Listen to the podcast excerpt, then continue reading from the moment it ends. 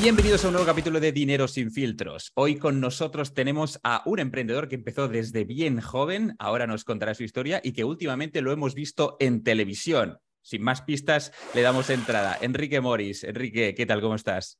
¿Qué tal? ¿Cómo estás? Un placer estar por aquí. Ah, el placer es, es, nuestro. Tenemos muchas ganas de, de preguntarte cosillas y tal. Yo creo que hay mucha gente que ya te conoce. Últimamente has aparecido en los medios de comunicación, eh, te hemos visto en la tele, te hemos visto en varios programas, pero si hay alguien que no, que, no te conoce, preséntate, porfa. ¿Quién es Enrique Moris? Bueno, pues yo me dedico eh, al mundo de la inversión profesionalmente desde hace unos cuatro años, más o menos. Eh, tengo 29 años y, y, bueno, empecé el mundo de los negocios online hace ahora casi, casi 11 años. Perfecto, perfecto, muy bien. Ahora empezaremos a desgranar un poco todo esto con la batería de preguntas, pero antes de empezar, déjame explicar brevemente las normas del programa y empezamos con ello, ¿de acuerdo? Esto va a consistir en una batería de 80 preguntas que son rápidas y concisas y requieren respuestas rápidas también y concisas. Tienes un comodín, te puedes saltar una de las preguntas. Si utilizas el comodín, tienes un castigo. Y si no lo utilizas, tienes un premio. ¿Hay trato? Trato, muy bien. Perfecto, pues empezamos. Enrique, edad. 29 años. Muy bien. ¿Titulación? Pues empecé ingeniería informática, pero no lo terminé, así que titulación poca. Muy bien. ¿A qué te dedicas hoy? Me dedico desde hace cuatro años profesionalmente al mundo de la inversión y, y a enseñarlo también, no solo a invertir. Muy bien. ¿Y antes a qué te dedicabas? Pues yo vengo, de, como te he dicho, desde hace 11 años en el mundo de los negocios online y he pasado por absolutamente todas las ramas. ¿no? Empecé en la parte de afiliación, eh, suscripciones, eh, servicios, agencia, e-commerce y tal, pero bueno, lo, más cercano antes del mundo de la inversión ha sido lo relacionado con el mundo del e-commerce. Muy bien, buenísimo. Eh, ¿Sabemos o podemos saber cuánto cobrabas en ese anterior puesto antes de todo esto que hacías? Eh, bueno, facturaba bastante, pero bueno, lo que quedaba luego pues no era tanto. Yo no creo que fuesen más de 300, 400 mil euros al año, más o menos. ¿De facturación? De, ¿O de no, beneficio? No, de profit. De, profit, de sí, beneficio. De felicidades, felicidades, macho.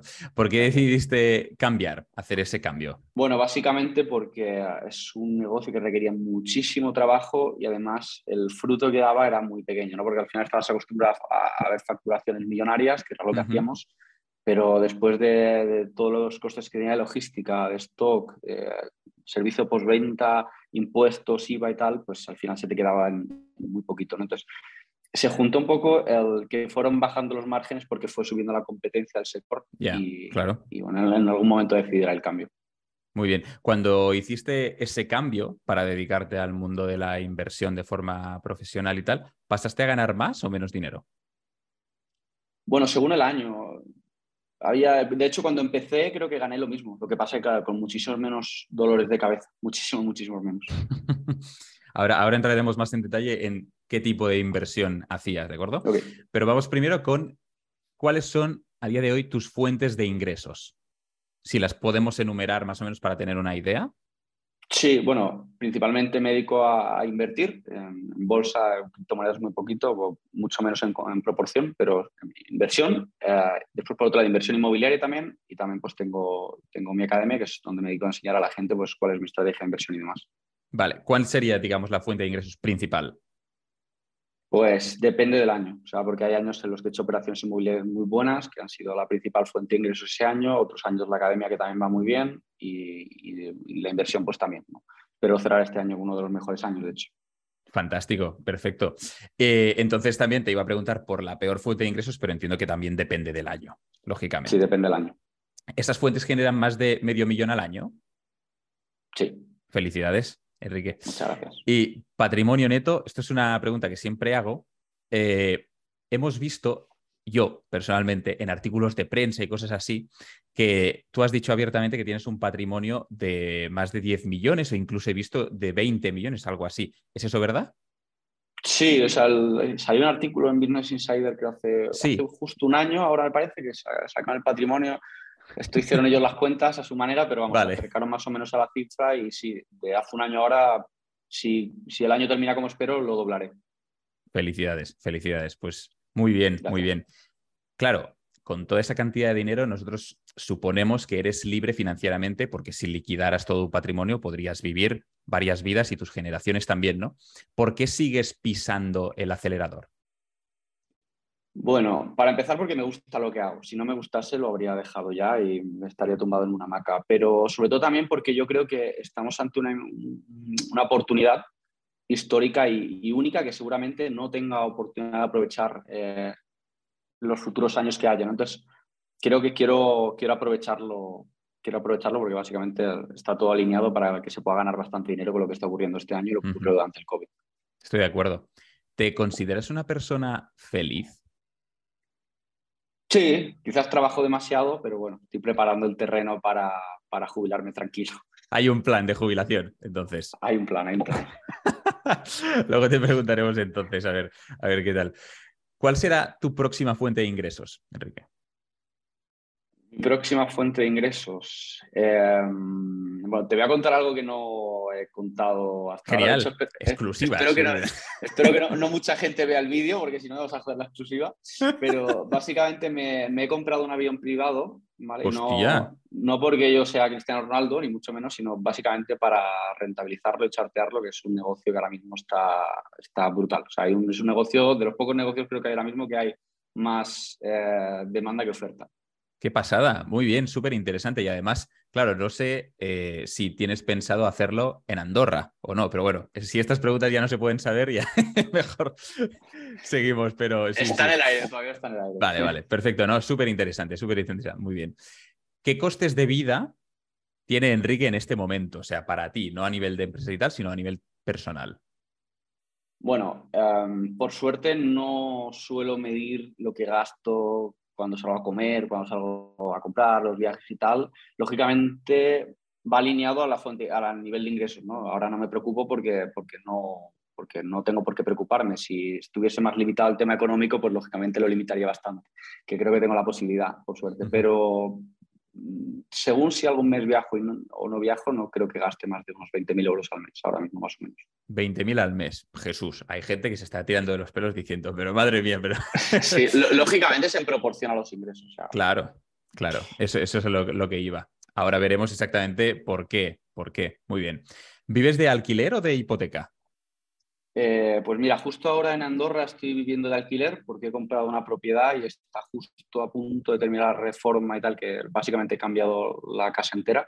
Y me voy ahora, estamos a 19, pues la semana que viene me, cambio a la otra casa, a la casa que he comprado. Felicidades, felicidades, muy bien. Ostras, Muchas perfecto, gracias. perfecto, perfecto. Ya creo que vi una story de Instagram donde decías, bueno, es un piso que está pues muy buena zona, con muy buenas vistas. Así que Está guay. Felicidades, felicidades. ¿Cuánto ahorra Enrique Morís al mes? En relativo, o sea, de lo que ingresa a lo mejor en relativo y tal. Eh, un 95%, algo así, más. O sea, no, no en proporción a, lo que los ingresos, muy, gasto muy poco. Vale, perfecto, perfecto. ¿Y de ese ahorro lo inviertes todo o parcialmente? ¿Qué es lo que haces? Eh, mi objetivo es invertirlo todo, pero voy haciéndolo eh, poco a poco, o sea, lo que sería como hacer un DCA, ¿no? Según una parte de mi capital, pues lo dedico a operar, intradía, que eso al final es, es algo diario, pero la parte que, que, invierto más a largo plazo, voy haciéndolo poco a poco. O sea, mi objetivo es tener un 80-90% de mi capital invertido, pero lo voy haciendo poco a poco porque según la oportunidad, pues meto más o meto menos. Pero vamos, mensualmente, ahora mismo mensualmente estoy intentando invertir un 50% de lo que ingreso más o menos, con la oportunidad que hay ahora mismo. Muy bien, muy bien, perfecto. ¿Cuándo hiciste tu primera inversión y en qué fue? Eh, mi primera inversión, pues si no recuerdo mal, de hecho hay un tuit por ahí que la gente se lo suelo mandar, el que me dice, no, es que tú ya haces las inversiones muy tal, se lo, se lo suelo mandar, que por suerte Twitter, Twitter todavía no se puede editar, pero creo que invertí en bolsa por primera vez en 2013. Muy bien. Y fue en la IPO de, de Twitter. Creo que está a 26 dólares, me parece que fue. Hostia, hostia, qué interesante. Muy bien. ¿Qué tal fue esa inversión? Eh, nada, muy mal, muy mal. O sea, vendí con muy poco, muy poco margen, pero bueno, al final no fue que me dedicas a eso, sino que fue algo puntual para probar. Hasta hace unos seis años no, no empecé a invertir de forma ya constante, con un poquito más de, de nociones. Buenísimo. Te iba a preguntar si puedes vivir de tus inversiones, pero es una pregunta que yo creo que es bastante obvia porque has dicho que lo hacías y lo has hecho durante mucho tiempo. ¿Tienes deudas? Sí, tengo, bueno, es poco, pero, pero bueno, en, las propiedades que compro, excepto algunas, suelen ser con, apalancamiento, o sea que sí que tengo en, algunas propiedades. Es decir, que en la mayoría de casos es deuda buena, es decir, es deuda que te ayuda a rentabilizar un activo y sacarle rentas. Perfecto. Hablemos de, de, tus inicios, si te parece, Enrique. ¿Cuándo empezaste con el trading? Eh, pues con el trading hace cinco años más o menos y profesionalmente hace unos cuatro. Hace unos cuatro, perfecto. ¿Y cuáles fueron tus resultados al principio? Para que la gente se haga una idea. Muy malos. Eh, pues me pegué una leche. De hecho, aprendí gracias a eso. De hecho, doy gracias porque si no hubiese perdido, seguramente no hubiese he tomado tantas molestias en aprender para intentar recuperar lo que había perdido. O sea, empecé muy mal. Empecé, em, empecé con invertir en farmacéuticas chicharras de estas que están a penny, stocks y me gané mucho dinero, pero después me pegué un castañazo y lo perdí todo. Así que. Hostias, muy bien. Sí, hablemos de ese aprendizaje. Es decir, ¿cómo aprendiste? ¿A través de, de cursos, de libros? ¿Cómo fue? Intenté combinarlo todo, ¿sabes? En ese punto tampoco conoce tanto el mundo de las formaciones. Pensaba que, oye, pues el que me enseña, seguramente lo que me enseña no le funciona tanto porque si no, no lo, no lo enseñaría. No es la típica, lo típico que se plantea todo el mundo, pero realmente me di cuenta que si hubiese aprovechado alguna formación un poco más, más práctica, no tan teórica como yo empecé, pues eh, hubiese, el aprendizaje hubiese agilizado muchísimo. Buenísimo. Llega un momento que entonces te empieza a ir mejor, que empiezas a sentar tus bases de conocimiento y tal. ¿Cuál, cuál era tu estrategia? Porque tú en ese momento hacías trading, entiendo. Sí, no tanto intradía, pero sí. Vale, y cómo, explícanos un poco, ¿en qué consistía esa estrategia? Bueno, básicamente la estrategia que tenía inicial era que eh, estudiaba las investigaciones eh, que estaban haciendo diferentes farmacéuticas, sobre todo americanas, y invertía las que veía que podía haber un catalizador más cercano, es decir, alguien que llevaba bastantes años esperando, eh, o sea, investigando o preparando un medicamento para lo que fuese, pues intentaba invertir en estas que tanto por técnico como por, por, eh, toda la información que tenía, pues eh, sabía que iban a publicar pronto y que podía haber pues, un petardazo tanto para arriba como para abajo. que, Muy bien. Perfecto. O sea, tenéis que estar al día de la actualidad, de los mercados, de qué estaba pasando, de lo, que no estaba. Muy bien. He leído también por ahí relacionado con esto, en algún artículo, que ganaste mucho dinero con Tesla, que te ha traído, pues eso, mucha satisfacción. Explícanos cómo y cuándo fue eso, por favor. Sí, bueno, al final no ha sido Tesla la única bastantes tecnológicas grandes, por suerte, como me he dedicado al mundo de los negocios online, conocía de primera mano muchas empresas que antes incluso de que lo petasen, ¿no?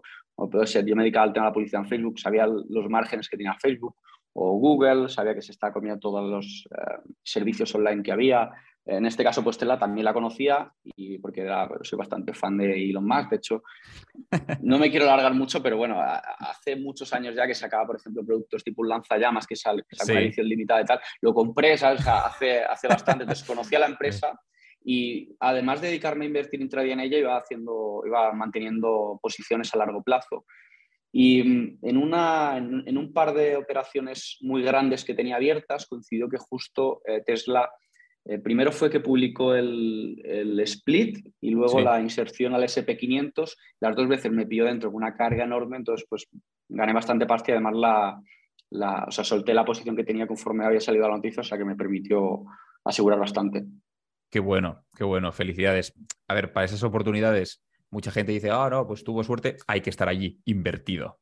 Es decir, sí, y de, Claro, exacto. Y de hecho, no solo invertido, sino que el, patrón común cuando antes de que haya algún tipo de catalizador, en, por, lo menos en Tesla, es que normalmente hay una caída muy seguida de muchos días muy fuerte. Entonces, que no es que yo estuviese invirtiese el día antes y cogiese la subida, sino que venía perdiendo mucha pasta durante días anteriores y tuve suficiente paciencia como para esperar a que ocurriese esto, sin saber qué iba a ocurrir. Muy bien. ¿Y cuál crees que ha sido, claro, con estas bajadas, ahora que hablabas de, de estas pérdidas, cuál ha sido tu peor operación o tus mayores pérdidas en una operación? Eh, pues en una de estas farmacéuticas yo creo que perdí como 190 mil euros en un día, más o menos, o algo así. Jesucristo. ¿Cómo aguantas eso mentalmente? Hostia, era jodido porque además eh, era caída continua, ¿sabes? De hecho, aquí no supe aguantarlo psicológicamente y vendí en pánico y una cagada porque luego recuperó y ahí aprendí, ¿sabes? Claro, claro, claro. ¿Y la, la, por contra, la mejor operación que has hecho? La mejor operación que he hecho, pues estas, de, no recuerdo en cuál gané más, si en la del split de Tesla o en la del SP500, creo que fue la del split, que subió cerca un 20% al día siguiente y tenía como un millón de dólares metido, algo así. Qué barbaridad. Bastante bien. Qué barbaridad. Eh, eh, esto me lleva a una pregunta que es, claro, con todas estas ganancias y pérdidas, que todo forma parte del mismo juego, eh, porque al final es pues, muy estadístico, mucha matemática metida allí. ¿Cuánto has podido ganar de beneficio con el trading exclusivamente en un año bueno? En un año, pues, hombre, la gente tiene que entender que esto no son todo ganancias y que hay que asumir que hay días de pérdidas. Por ejemplo, digo, que he ganado un 20%, un millón de dólares, son 200.000 y hacer la cuenta y decir, hostia, pues este tío gana 50 millones de euros al año, pero no es así, porque al final hay muchos días de pérdida, días en los que no, por suerte, o sea, por desgracia no hay operaciones de este tipo. Entonces, creo que lo máximo que he ganado en un año operando eh, entre intradías y, y, swings, creo que ha sido cerca de un millón de, euros, más o menos. Felicidades, muy bien. A raíz de, de todo esto, tú fundas tradeando.net, ¿no? Y lo que mucha gente se pregunta, y yo también, es por qué una persona que gana un millón de euros o que puede ganar tantísimo dinero al año decide abrir una academia donde supuestamente al principio a lo mejor ganas menos.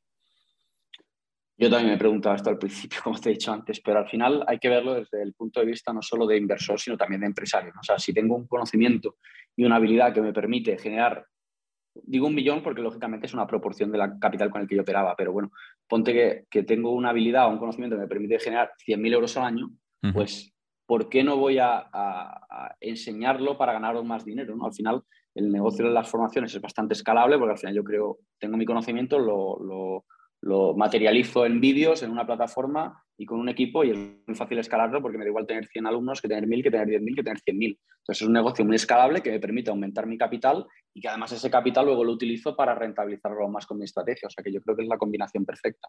Muy bien, muy bien. La, la promesa que vosotros ponéis en la página web y tal es que puede ser un trader rentable en siete días, ¿no? Eh, me corriges si me equivoco, ¿eh, Enrique. ¿En qué os basáis para afirmar esto? A ver, esto hay que partir de que no era la promesa inicial cuando lanzamos la formación, porque lógicamente yo no lo sabía. O sea, yo a mí me había costado mucho tiempo. Al lanzar la formación había ayudado a algunas personas, un círculo cercano, pero yo no tenía una referencia de tiempo como para decir, oye, pues en una semana puedes hacer tus primeras operaciones dentales. O sea, esta, esta promesa la hemos constituido, entre comillas, a raíz de haber tratado ya con miles de alumnos en la academia y es realista. Lógicamente no es lo que la gente dice, no, es que Enrique está mintiendo porque el ser trader, ser inversor te lleva muchísimos años, muchísima investigación, estudio y tal, y es imposible que una semana seas un experto. Lógicamente esto no te convierte en un experto. Esto lo que te enseña es a seguir mis pasos, hacer exactamente lo que yo hago y lo que yo te enseño para que en una semana estés haciendo tus primeras operaciones rentables. Luego tienes que operar en simulado, tienes que practicar, tienes que, que, trabajar la parte de control emocional. No te conviertes en un absoluto experto, pero sí lo que puedes hacer es empezar a ganar dinero, pues básicamente hacer lo que te enseño yo. De hecho, hay mucha gente que se confía la semana y dice, hostia, esto me va súper bien, he hecho 100 operaciones, he tenido 90 buenas, voy a ponerme a inventar. Y cuando inventan, pierden dinero y vuelven al inicio, ¿sabes? O sea que, que no te conviertes en un experto, pero la, promesa es real. Muy bien, muy bien, entiendo. Sí, sí. En todos este tipo de productos, eh, pues bueno, depende de cada uno, lógicamente, salvando las distancias con, todos los demás, pero los precios son sensiblemente altos, ¿no?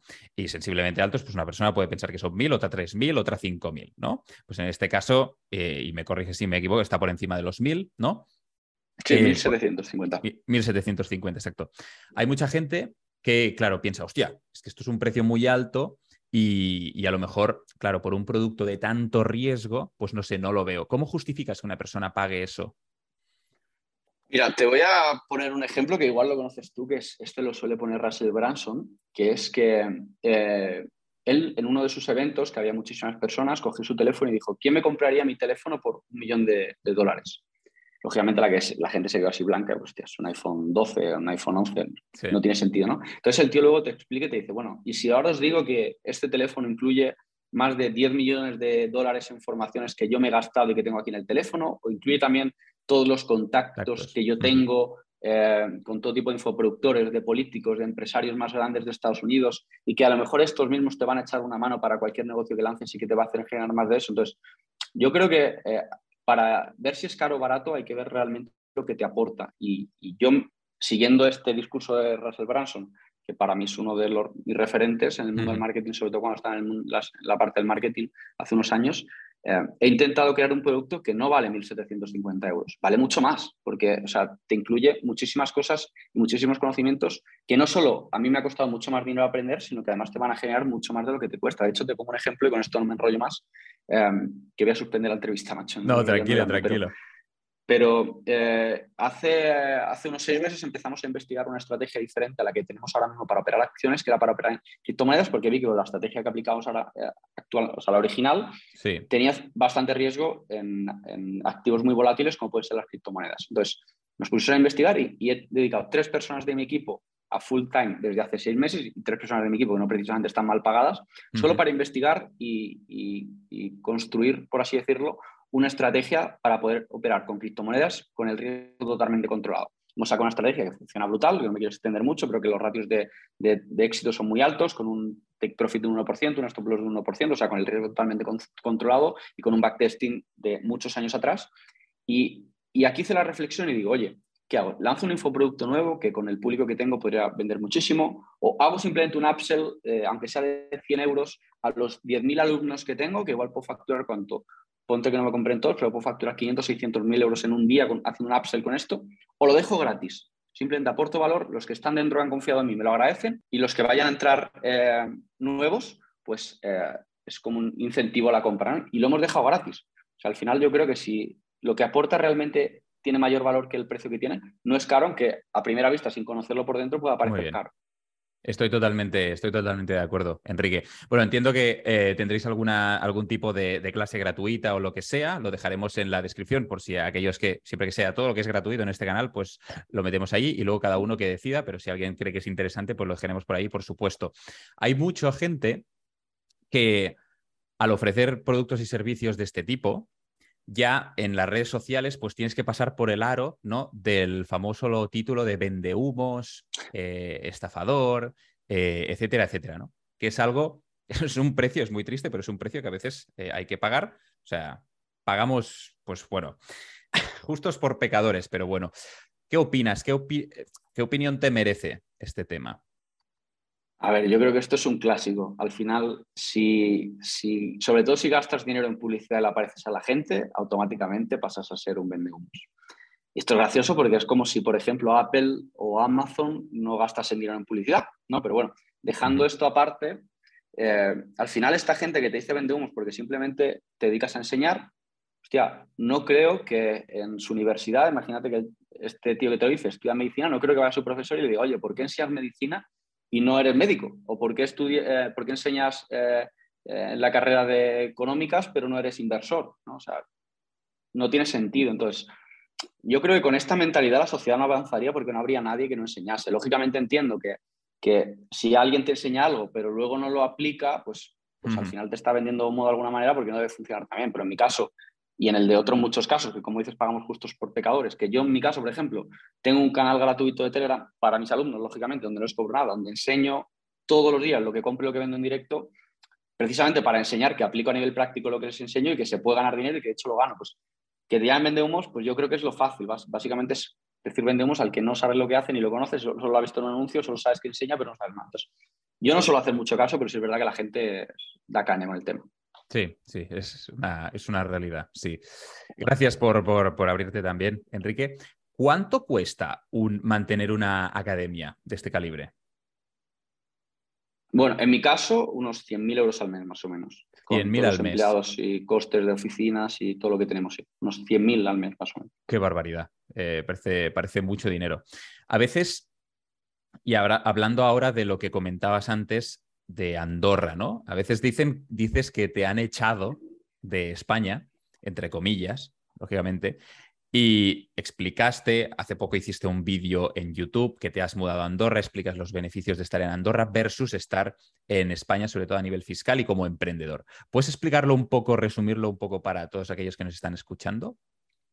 Sí, claro. Muy rápidamente, eh, básicamente, eh, además de que los impuestos son abusivos, porque la gente dice que, no, es que la, estamos por debajo de la media europea, no es así, pagamos una barbaridad, o sea, pagas un 21% de lo que recaudas, que es el IVA, pagas el 25% de impuestos de sociedades, si lo quieres sacar luego a la cuenta bancaria pagas el 19%, eh, luego de lo que te gastes te cuesta un 21% de IVA, si lo quieres dejar a tus hijos luego te cuesta un 30% de herencia, y encima se inventan un impuesto como es el de patrimonio para cobrarte sobre algo que ya está grabado. Pero en cualquier caso, aparte de que los impuestos son abusivos, em, no se ve reflejado la mejoría eh, social que genera. Es decir, tú gastas muchos impuestos, pero de hecho estamos en récords de, recaudación de impuestos, pero sin embargo estamos peor que nunca. Es decir, no se refleja lo que gastas con lo que, con lo que luego, cómo está el país. ¿no? Entonces, partiendo de ahí, eh, el dinero ves cómo va a ministerios absurdos, como es el Ministerio de Igualdad, eh, a organizaciones de, lo que sea. O sea, el dinero se malgasta y, después hay una persecución al, rico, entre comillas, que no es al rico, es al incluso al autónomo, al empresario. Al final, todo tipo de organismos simplemente creados para perseguirte si lo intentas hacer bien, si no haces nada de estas en el, sofá, te premian porque pobrecito que mal te ha ido. Si te va bien, ya te tiran piedras y eres el que tiene que pagar el bienestar a todos los demás. Entonces, entre la persecución, a nivel seguridad, que creo que también está cada vez peor, sobre todo en la zona de Cataluña o Madrid últimamente también, y, los impuestos, es que no tiene sentido quedarte en España si tienes un negocio online. Bajo, ¿Bajo qué circunstancias tú podrías volver a España o volverías a España? Eh, ¿Bajo qué circunstancias? Pues yo creo que eh, volvería si incentivasen el crear negocio, es decir, que no premien como el que no hace nada, sino que incentiven al que crea negocio y, sobre todo pues que, los impuestos fuesen algo lógico y que dejasen de tomarnos el pelo con qué se gastan esos impuestos y cómo se gestiona el dinero público. Muy bien. Te vemos también diciendo este tipo de eh, pues argumentos, comentarios y tal en televisión, ¿no? Que lo comentábamos al principio. Te hemos visto, creo, creo, en televisión española, creo que te hemos visto en, el programa de Risto. No sé si en televisión española era, pero en eh, varios medios. Cuatro, creo. Cuatro, cuatro, exacto. Sí, perdona, totalmente. ¿Te llaman? ¿Vas tú? ¿Cómo funciona eso? y por qué te llaman allí?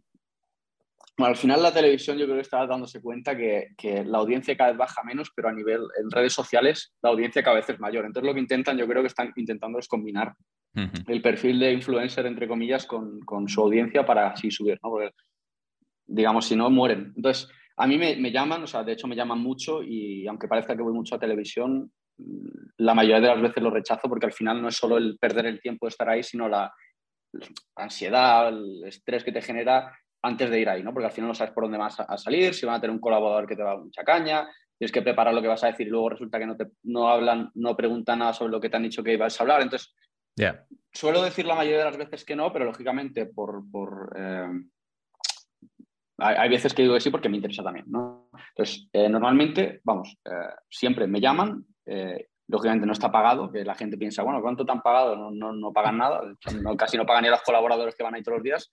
Y, y esa es la historia. Madre de Dios. ¿Has tenido algún enfrentamiento así en, televisión en directo? Sí, un par de veces. Lo que pasa es que normalmente cuando ven que no es el perfil que interesa o no cuentas lo que interesa que cuentes, te cortan directamente, ¿sabes? Enrique, gracias por acompañarnos. Nos vemos en la próxima. No te llaman más. alguna vez. Perfecto. Oye, hablemos de inversiones, de, los diferentes, de las diferentes clases de activos que tenemos. Empecemos con la bolsa, que es tu fuerte. Aparte del trading, ¿Tienes alguna inversión a largo plazo comprando acciones, fondos, índices, lo que sea? Sí, eh, aunque en mi día a día me dedico a, la, intradía, eh, pero estoy intentando pues, acumular un capital a largo plazo, sobre todo pues, en fondos y ETFs, que es al final lo que está un poco más diversificado. Muy bien. ¿Y cuándo, cuándo, los compras? Es decir, ¿te basas en algún tipo de análisis, como comentabas antes, a nivel de mercados o es un DCA o algo parecido, unas compras periódicas? ¿Cómo es? Bueno, he esperado bastante, de hecho he empezado a hacer las primeras compras este verano, si no me equivoco, en mis cartas de largo plazo, pero voy haciendo un DCA, o sea, al final, de hecho intento hacer las compras con el banco directamente y no yo con un broker para olvidarme, o sea, para no mirarlo, no, sé, yo hay fondos en los que invierto, o sea, con, entidades que, sé, que son fondos que ni siquiera tengo el acceso a la cuenta, ¿sabes? Porque no quiero ni saberlo, o sea, yo invierto y lo quiero dejar ahí para el día de mañana y voy haciendo compras cada semana o cada mes. Muy bien. No, no, te quería preguntar sobre, digamos, la metodología de inversión en intradía, porque entonces nos metemos en un jardín gigantesco y estamos aquí cinco horas más, pero ¿cuántas operaciones puedes hacer intradía? Según el día, los días que son alcistas menos, los días que son bajistas pues suelen salir dos, tres operaciones al día, depende del día, pero vamos, yo creo que de media si te pones a largo plazo quizás te sale de media una operación, una o dos operaciones al día. Hostia, vale. ¿Y se gana más en mercados bajistas que en mercados alcistas? Sí, porque es, para mí es bastante más sencillo encontrar el suelo del día eh, y o sea, puedo hacer la inversión y tengo mayor margen porque al final con una caída tienes mucho más margen de subida que si estás subiendo el día, que al final haces una operación por rotura o lo que sea, pero luego al final no, no sabes si vas a tener tanto margen de subida. Claro, muy bien. Has comentado también algo que, me ha sorprendido muchísimo, que no, lo conocía tanto, y es el tema de inversión inmobiliaria. Eh, inviertes en inmuebles, ¿qué modalidad de inversión es? Es decir, ¿es compra y alquiler o compra reforma-venta? ¿Qué haces? Eh, hasta ahora he estado haciendo compra y alquiler vacacional, básicamente pues porque tiene más margen, entonces tengo propiedades en Portugal, en Cádiz, sitios que conozco y que intento rentabilizar con, alquiler vacacional y ahora pues también estoy haciendo compras para larga estancia. Qué bueno. Todas estas inversiones las haces a título particular o societario? Em, intento societario, o sea, con una patrimonial con una patrimonial. Muy bien, muy bien, qué interesante. Y has comentado que sueles apalancarte en la gran mayoría de ellas. Sí, excepto alguna que he construido yo directamente, que ahí directamente lo he pagado. Em, intento apalancarme básicamente porque voy a tiro hecho, o sea, porque voy a comprar en zonas que conozco, habiendo estudiado previamente la rentabilidad que hay. No tiene sentido adelantar ese dinero cuando lo puede adelantar el banco y utilizar este dinero, por ejemplo, ahora mismo para invertir en, a largo plazo, que estás, ya sabes que de aquí a uno o dos años vas a generar rentabilidad alta seguro. Claro, claro. ¿De qué rentabilidades estamos hablando en este turístico que comentabas al principio vacacional? Eh, pues ronda más o menos un 10%. Lo que pasa es que son propiedades eh, bastante altas de precio, entonces pues interesa, ¿sabes? Porque al final no son a lo mejor las rentabilidades del 20-30% que he visto en pisos más pequeñitos, más baratos, pero al final es una sola propiedad que me, me saca una rentabilidad como si tuviese 10 propiedades. Claro, claro, entiendo. Sí, sí, totalmente. Buenísimo. Hablemos también de cripto. Eh, ¿Cómo se compone, si es que lo tienes, tu portafolio de inversión en criptomonedas? Es decir, ¿cómo están los quesitos repartidos más o menos? Muy fácil, 80% Bitcoin y 20% Ethereum, más o menos. No suelo invertir en nada más y es que tampoco es que sea un amante de la blockchain ni mucho menos. O sea, al final yo creo que esto, como no espabile y no realmente no tenga algún tipo de aplicación práctica real, sí. no tendrá futuro. Entonces yo al final lo, aprovecho como un activo más en el que invertir y el día que no sea el Bitcoin, pues invertir en, lo que sea. Muy bien. ¿Y sigues alguna estrategia también parecida a lo que hacías eh, a nivel de DCA, etcétera, con la bolsa? DCA. Perfecto. ¿Crees que hemos tocado fondo en, el mercado, tanto cripto como a lo mejor el SP500? Bueno, yo creo que el, mercado americano, al final, el SP500 es que va a marcar el movimiento que hagan las criptos, que lo van a acompañar. Y yo veo cierto sentimiento de, que podemos estar cerca del suelo. Al final, adivinarlo, jugar a ser adivino es muy complicado, pero por niveles de sobreventa y sobre todo por volumen de los contratos de opciones, que suelen, cuando hay picos, récords en volumen de los contratos de opciones, suele marcar bastante bien el suelo. Y ahora estamos en récord. Yo creo que, lógicamente no se sabe si justo hoy vamos a empezar a rebotar a partir de mañana o el rebote fue ayer, pero, pero creo que estamos muy cerca. Buenísimo. Y ¿Cómo se reparte entonces tu patrimonio, ya no hablando solo de las criptos, sino de todos los activos diferentes que tienes, inmobiliario, bolsa, criptos y otras cosas si es que las tienes, materias primas y tal? ¿Cómo se reparten? Pues estoy estructurándolo más o menos durante este último año, porque básicamente me he encontrado también con bastante liquidez que no he podido invertir de golpe porque no he visto oportunidad, pero vamos, eh, mi objetivo, como estoy intentando estructurarlo, es un 30% inmuebles, 30% en, entre intradía y, fondos, vale. 5% en criptos, más o menos, pues la volatilidad la verdad que no me gusta mucho, prefiero dormir tranquilo. Eh, un 30% liquidez para esperar oportunidades Muy y un 5% invierto, lo tengo invertido en relojes. En relojes, buenísimo, buenísimo. ¿Cuántos relojes tienes a día de hoy? Eh, hostia, pues eh, ahora mismo creo que tengo 8, 8, 9. Eh, y estoy esperando bastantes. O sea, tengo más esperando de los que tengo ahora mismo, ¿sabes? ¿Ah, esperando a que me lleguen.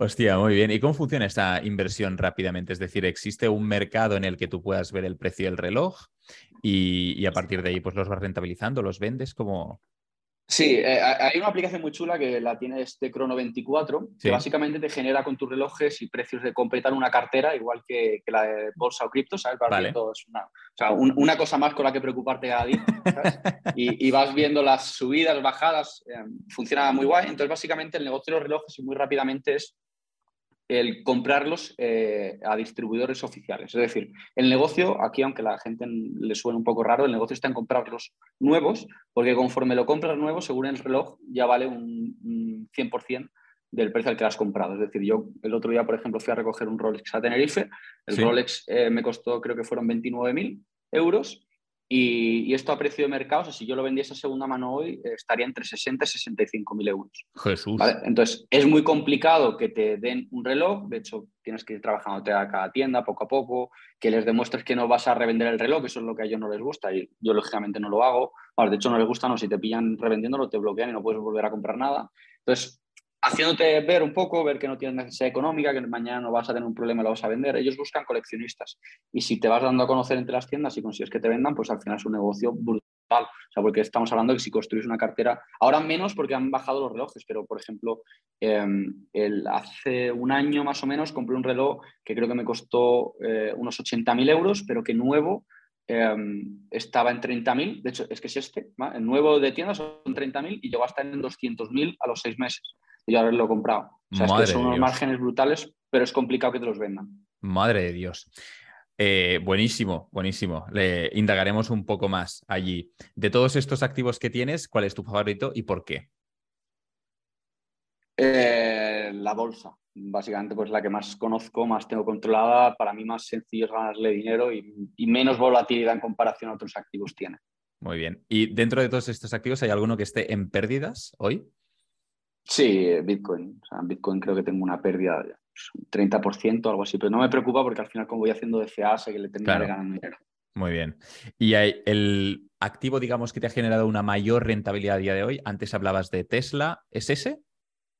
Sí, sí, Esa acción de. Sí, no, no, solo por lo que me ha generado directamente, sino también indirectamente. O sea, le gana muchísimo dinero, eh, pero también indirectamente porque al final, pues eso me ha permitido el tener una estrategia que funciona, el poder encerrar a la gente. O sea, que Tesla, sin duda. O sea, en tu casa debes tener un cuadro de Elon Musk ahí con flores y. tengo, tengo encargado un Tesla, tengo encargado un Tesla que, es por, algo conmemorativo casi. Hostia, muy bien, muy bien. Hablemos de, negocios. Hemos hablado de tradeando.net. Eh, ¿Tienes otros negocios por ahí o eres socio de algunos otros? He tenido negocios de todo tipo, sobre todo negocios online, ni te cuento porque no terminamos la entrevista hoy, pero físicos también. O sea, he tenido tiendas de, accesorios de telefonía, restaurantes, un montón, eh, bares de copas, discotecas. Pero estoy intentando salirme de todos. Quedo en alguno, pero estoy intentando salirme de todos porque es un dolor de cabeza. Y ahora mismo en España es imposible hacer dinero con un negocio físico. Eh, ¿cuál crees que será tu próximo emprendimiento o tu próximo negocio? No inversión, sino negocio o algo que te llame la atención, que digas, esto lo quiero probar. No lo sé, soy muy de impulsos, o sea que igual que te digo que ahora no lo sé, mañana descubro un negocio y me encanta y me meto, ¿sabes? Bueno, nos hablabas antes del tema del jet, pero... sí, ese es un negocio muy bueno para tirar, pero intento controlarme porque al final te das cuenta que es muy complicado ganar dinero y en España ahora mismo, digo en España porque al final Andorra es parte casi de la península, solo hay negocios son los que te arruinas o los que te hacen rico. El nivel medio ya se lo están cargando y es muy complicado ganar dinero. Entonces, prefiero controlarme, hacer lo que hago y tener los menos dolores de cabeza posibles. Muy bien. En base a tu experiencia, Enrique, ¿cuál es el secreto para invertir con éxito? Tener una estrategia, saber lo que haces y, yo creo no tener prisa por ganar dinero. De hecho, mi experiencia con, con todos los alumnos que han pasado por mi mano y en mí mismo es que en el momento en el que menos, menos he necesitado ganar dinero, ha sido cuando más dinero he ganado, porque es que no tenía dependencia de ello, el control emocional era más fácil y más dinero termina ganando. Muy bien. ¿Cuál sería la primera inversión que le recomendarías a alguien que te viene con 5.000 euros, con poco capital, y te dice, Enrique, ¿qué hago con 5.000? Eh, formación. O sea, que se forme, que invierta ese dinero, no te digo que sea conmigo, esto no es un discurso de eventos, pero que se forme y que desarrolle algún tipo de habilidad que le permita generar mucho más dinero y no solo quedarse con esos 5.000 euros. Cuando tengo una fuente de ingresos, pues es los beneficios que genera ahí, invertirlos, pues ya sea en la entrada de un piso, en, el, en bolsa o en criptos. Pero básicamente que no espere, que la gente no espere con 5.000 euros estar conduciendo un Lamborghini mañana, que eso es algo absurdo, que entienda que la inversión, o sea, el, mundo de la inversión es simplemente rentabilizas el dinero que tengas. Si tienes muy poco dinero, pues vas a generar poco dinero pero que si lo inviertes en, como digo, en formación para desarrollar una serie de habilidades que te permitan generar más dinero, pues eso lo puedes luego utilizar para invertir y generar un capital interesante. Qué bien. Hablando de capitales interesantes, imagínate que mañana te viene también otra persona, pero con un millón de euros, ¿vale? O tú mismo tienes un millón de euros. ¿Qué harías con ellos? Mañana. Sí. Si es mañana, yo les diría que, o si es yo mismo, cogería un 20% lo metería en propiedades inmobiliarias para diversificar y tener una vía de ingresos segura si me va mal. Y el otro 80% sin duda lo metería en fondos, porque ahora mismo, si y por eso te pregunto si mañana, o sea, si me dices el año que viene o hace un año, pues igual no, pero la situación en la que estamos ahora mismo, coges esos 800.000 euros, los metes en un fondo o, o, los inviertes en, o sea, los dedicas al mundo de la inversión, en un par de años tienes, tienes bastante, bastante más. Estoy, estoy muy, muy de acuerdo, sí señor. ¿Cuál es tu plan maestro, Enrique? Es decir, ¿qué objetivos quieres conseguir? ¿Hacia dónde apuntas? Bueno, a nivel económico ya he cumplido lo que buscaba. no es económico, pero es simplemente seguir eh, haciendo, o sea, intentando ayudar a, aunque suene absurdo, va a decir, nadie se dedica a ayudar, ¿no? Tú lo haces por dinero. Lógicamente tengo la academia en este caso porque me genera dinero, funciona muy bien, pero también porque yo vengo de, los 10 años que está en el mundo de los negocios online, en muy pocos negocios he conseguido aportar valor, ¿no? Porque al final el mundo de la publicidad, del marketing agresivo en Internet, de la afiliación, el e-commerce con productos de China, eso no aporta valor. Y ahora siento, pues al final que estoy ayudando a la gente y que, oye, que te manden mensajes todos los días, Enrique, muchas gracias, esto me ha funcionado, de verdad pensaba que eras un vendehumos me gusta lo que hago y pues mi, objetivo es lógicamente seguir ayudando a la gente y demostrándole a la gente que en Internet, además de mucho vende humos, mucho estafador y todo lo malo que hay en Internet, también hay cosas buenas y creo que, hay que enseñarlo. Y que creo que es algo que haces muy bien en tu canal. Sabes que al final en YouTube está de moda el tirarle piedras al del jardín de al lado porque así consigues visitas, pero, pero es complicado el conseguir hacer un, canal haciendo ver el bien de la gente, que es lo que haces tú y que, que oye, creo que, que, que hace falta más gente como tú. Gracias, Enrique. Gracias. Muy bien. Elige una y te tienes que mojar. ¿De acuerdo, Enrique? Venga. ¿Me tengo que mojar explicándolo o.? no, no. Tienes que escoger una de las que te voy a decir ahora. ¿Trading o inversión a largo plazo? Eh, te iría a combinarlos, pero en mi caso trading, porque al final es lo que me permite no estar tan expuesto al mercado. Vale. ¿Invertir o crear un negocio? Crear un negocio porque al final nadie se va a preocupar de tu dinero como tú mismo y yo mi experiencia es que donde inviertes al final la gente lo gasta como si no fuese su dinero y prefiero crearlo. Buenísimo. ¿Te quedas antes con tu marca personal o tu academia? Mi marca personal. Al final la gente confía en mí y yo creo que sin mi marca personal la gente no entraría a la academia. Estoy de acuerdo. ¿Oro físico o Bitcoin? Bitcoin. ¿Bitcoin o Ethereum? Bitcoin. Fiscalidad en España. ¿Abuso o necesidad? Abuso o necesidad. Yo, yo, creo que es abuso por necesidad, porque como hay tan mala gestión, el, abuso es totalmente necesario porque si no, no van a cubrir los 200 ministerios y otras mil chorradas que, que han creado. Y la deuda, efectivamente. ¿Emprendedor o trabajar por cuenta ajena? Esta es fácil. Emprendedor. ¿Apalancamiento en bolsa? ¿Sí o no? Si eres nuevo, no. Si eres ya experimentado, sí. Vale. ¿Like o subscribe? Subscribe. Subscribe, amigos. Ahora mismo, gracias. Muy bien. Hoy, ¿inmuebles, bolsa o cripto? Mm, bolsa. Declaración de la renta. ¿Me la hago yo? Que me la hagan. Que me la hagan. ¿Trabajar en algo que te apasiona y cobrar muy poco o trabajar en algo que no te gusta nada y rechazas pero cobrar mucho?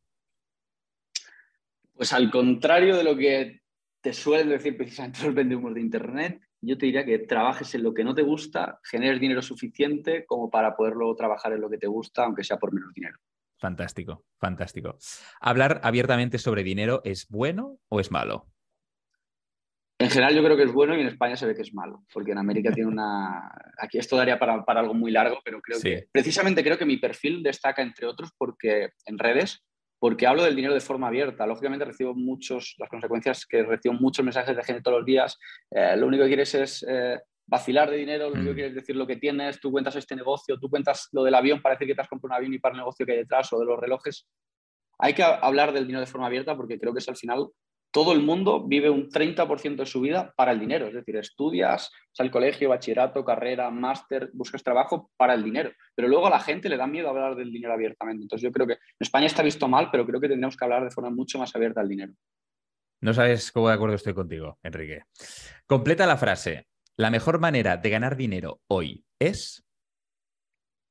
Con el trading.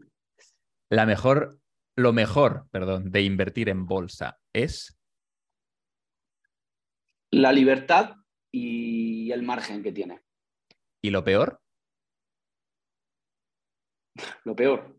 Eh, la parte emocional. O sea, vale. yo vivo días dedicando a invertir que hostia, te joden un viernes, el peor día de tu vida, sobre todo cuando tanta gente depende de ti y tal, y luego resulta que el lunes todo lo que, como pasó este viernes, ¿no? que cayó, por ejemplo, el mercado, se pegó una leche tremenda, y el lunes, sin embargo, yo lógicamente ya esto lo he aprendido, y, el viernes no dije el peor día de mi vida, porque se, da igual, porque si pasa esto, el, viernes, el lunes debe pasar lo contrario, el lunes recupera todo y es el mejor día de tu vida. Este baile emocional, pues, no es... No es no es sano. muy agradable a veces. a veces no es sano, sí, sí. ¿El mayor riesgo de un inversor es? la codicia, yo creo, confiarse y querer ganar más y por eso al final te pegas una leche. Un error muy habitual en la inversión en bolsa es... Un error muy habitual, sobreoperar. Sobreoperar. Sobreoperar para ganar más o sobreoperar para recuperar lo que has perdido ese día que no subes. En tu vida, Enrique, ¿me arrepiento de...? Em, me arrepiento de, no haberme formado antes y haber aprendido a base de, tantos errores, lo cual me ha costado mucho tiempo y mucho dinero. La mayor cagada en tus inversiones. Eh, ¿Algo puntual o, lo que te venga a la mente? Lo que te venga a la mente. El no haber asegurado eh, ganancias a tiempo. O sea, por no haber asegurado ganancias a tiempo, eh, me he comido pérdidas brutales. Qué dolor. Qué dolor. ¿Tu mayor acierto? Haber aprendido de esto que te acabo de decir. Para ti, Hacienda es.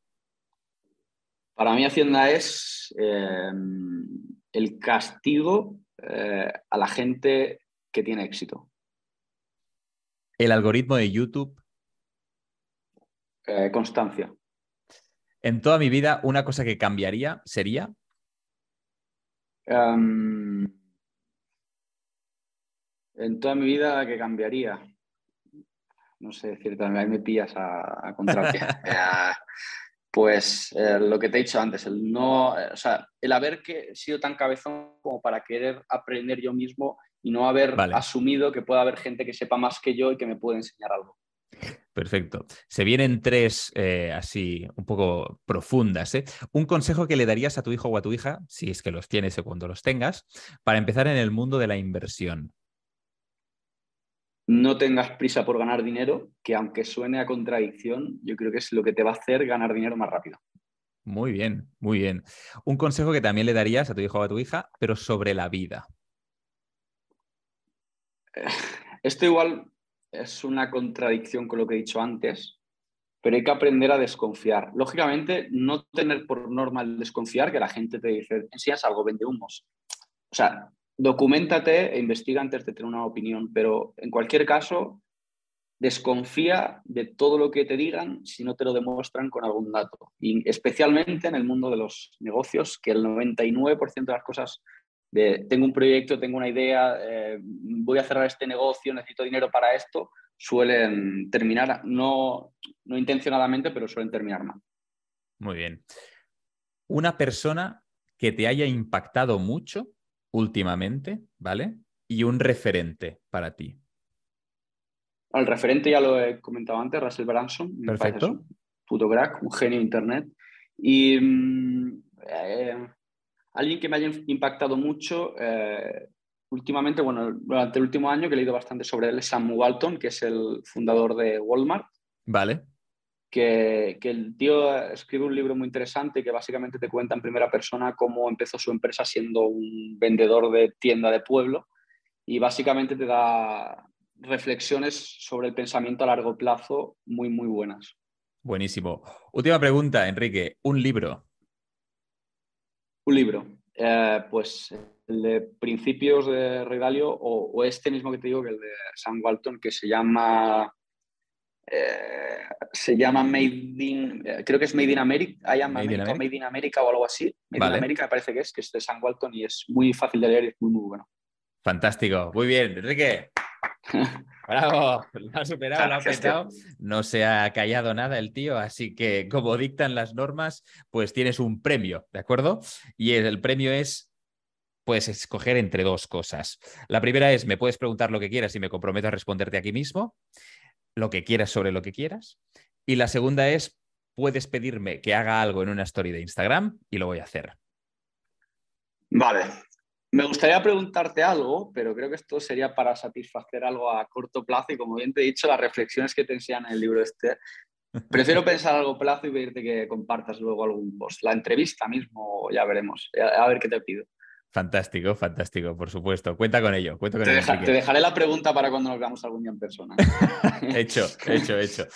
Muy bien, pues oye Enrique, mil millones de gracias de verdad por dedicarnos tu tiempo, por estar hoy aquí. No sé si quieres comentar alguna cosita más.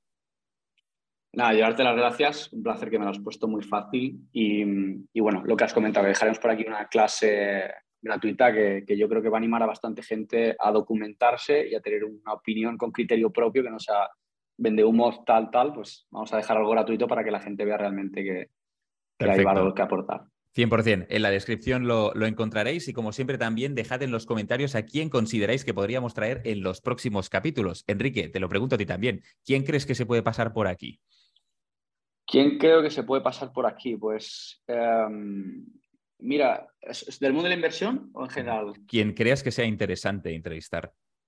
Em, hay, no sé, yo creo que mucha gente, mejor que yo seguramente para salir aquí en tu canal, pero si consigues traer a Alex, el que fue el fundador de Hawkers, vale. este, este tío me parece un puto crack. No sé si anda así en el mundo de los negocios o no, pero seguro que tiene muchas cosas que, que enseñar y me parece que es un crack.